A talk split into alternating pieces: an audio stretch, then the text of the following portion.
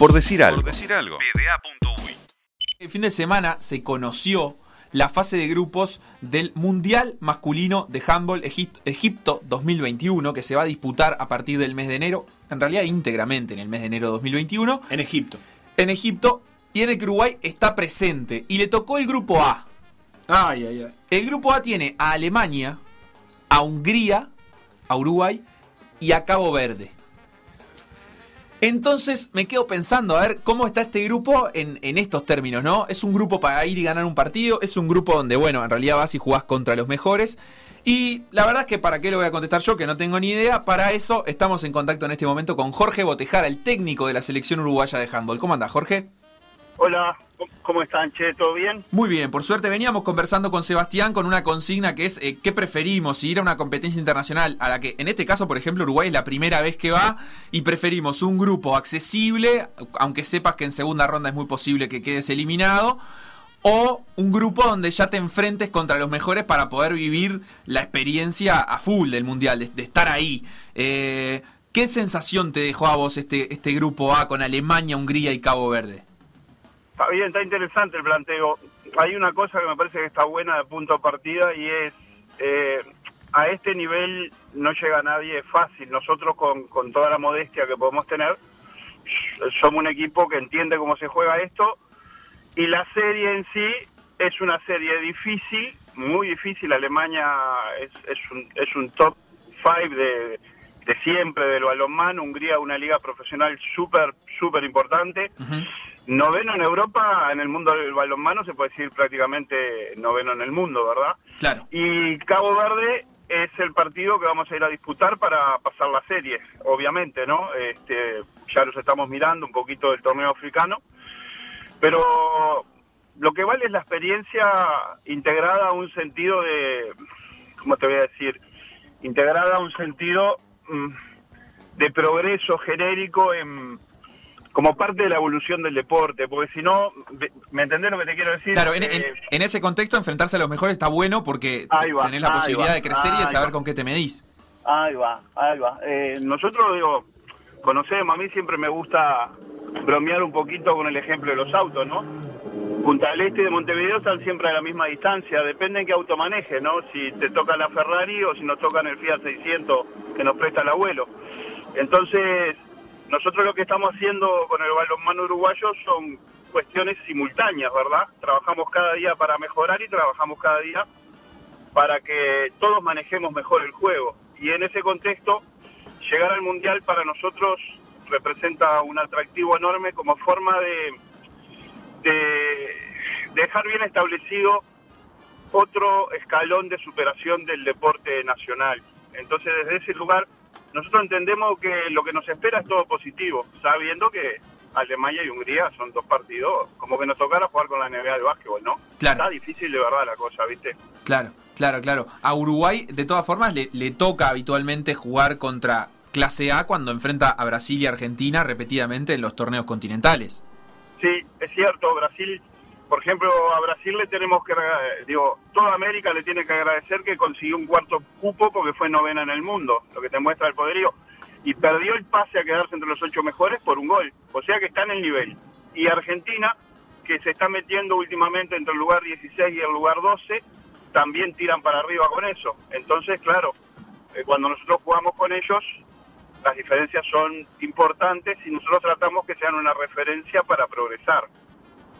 Clarísimo, clarísimo. Entonces, eh, en resumen, digamos, la, la, posibilidad de estar en el Mundial no se evalúa por sí sola, no es, ah, qué disfrute, vamos a ir a un Mundial, es, qué bueno, tenemos una oportunidad más de crecimiento para el handball uruguayo, más allá de, obviamente, lo que los jugadores que vayan a ir van a disfrutar de estar ahí.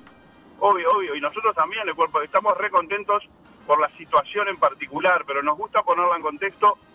Yo soy profe de educación física de formación, a mí me parece que esto tiene que estar dentro eh, de un programa nacional de desarrollo del deporte, ¿verdad? Hay que ver que el handball, de momento con esto, es el primer y único deporte que clasifica mundiales adultos a sus mujeres y a sus hombres. Uh -huh. El handball ha sido pionero en el desarrollo del deporte femenino. Los varones que se imaginan que vienen con nosotros, los que por algún motivo no van al fútbol, por algún otro motivo no van al básquetbol y capaz que no hacen rugby, eh, nosotros estamos hablando que este año somos seis equipos. Elegimos entre 60 jugadores, lo que habla muy bien del nivel de entrenamiento que tienen esos chiquilines, ¿no? Porque con poco material nos hemos hemos tenido la capacidad como deporte de ir progresando. Claro, es un universo muy chico. ¿Cuántos jugadores van en el plantel del Mundial? Mira, van 16 fijos y la Federación Internacional, la IHF, habilita un lugar 17 y un lugar 18, porque estos torneos se ha visto con el paso de los años que son muy exigentes, obviamente, y se producen lesiones. Entonces el lugar 17 aparece normalmente, eh, son lo que se llaman lugares de recambio, que vos lo tenés que tener anotados. Pueden viajar contigo o pueden esperar. Si, claro, si, sucede la lesión. Claro, si vivís en Turquía, esperás sentado en tu casa, pues te llaman y estás en dos horas. Nosotros estamos tratando que la federación resuelva que podamos ir con un lugar 17-18, porque Dios quiera que no, pero tenés un problema con el con uno de los arqueros y te pasás tres días jugando con un golero solo. Claro, y además, en, en, este contexto que vos decís, donde esto es un escalón más para el crecimiento, ¿qué experiencia para esos dos jugadores, para el 17 y el 18? No, no perderse esa oportunidad. Ahí va, tal cual, tal cual. Eso pasa por ser otro factor que nosotros incluimos dentro de lo deseable. Bueno, vamos a ver, este, la gente de la federación nos dice que está haciendo las averiguaciones correspondientes porque la IHF, según entendemos, cubre los costos de los 21 que vamos en el plantel, los 16 jugadores más los 5 del cuerpo técnico. Entonces estos dos habría que conseguir el dinero para pagarlo nosotros y que estén con nosotros, lo que representa un problema gigantesco para la federación, ¿no? Clarísimo, clarísimo. Eh, ¿Cómo se prepara? Porque tengo entendido, ya se está preparando la selección uruguaya para esto. Eh, va, a haber una gira previa al Mundial, va a haber amistosos jugados acá. Eh, también en este contexto de, pandemia mundial, donde es muy difícil planificar viajes y, partidos con otras selecciones. ¿Cómo, ¿Cómo está en eso la, preparación? Bueno, ahí va. Lo primero que nada, tuvimos que ajustarnos a, a la problemática del COVID-19. Los chiquilines eh, todos los del plantel preseleccionados tan pronto tuvieron posibilidad de empezar, se prepararon siempre por su cuenta, están todos muy conscientes de la temática, tan pronto tuvimos opción de volver a cuestiones colectivas, los chiquilines fueron empezando en sus clubes y empezamos con un proceso de preparación física ya con todo el plantel integrado el primero de agosto, eh, perdón, perdón, el primero de septiembre y estamos esperando meternos en cancha nosotros acá a partir de la primera semana de octubre. Quisiéramos hacer una gira por España, probablemente por la tercera semana de diciembre. Tenemos gente, uruguayos y gente amiga de la Federación Española que están visualizando la opción de construirnos esa gira.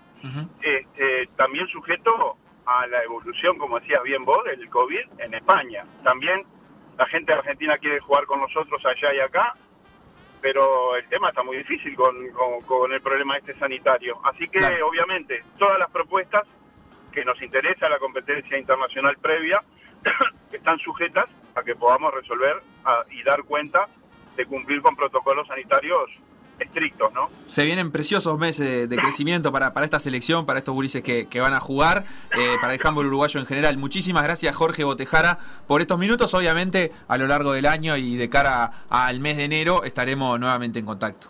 Dale, gracias Che, que anden bien. Fuerte abrazo. Por decir algo. Por decir algo. Conducción. Conducción. Felipe Fernández, Sebastián Moreira y Facundo Castro. Producción y edición Conrado Hornos.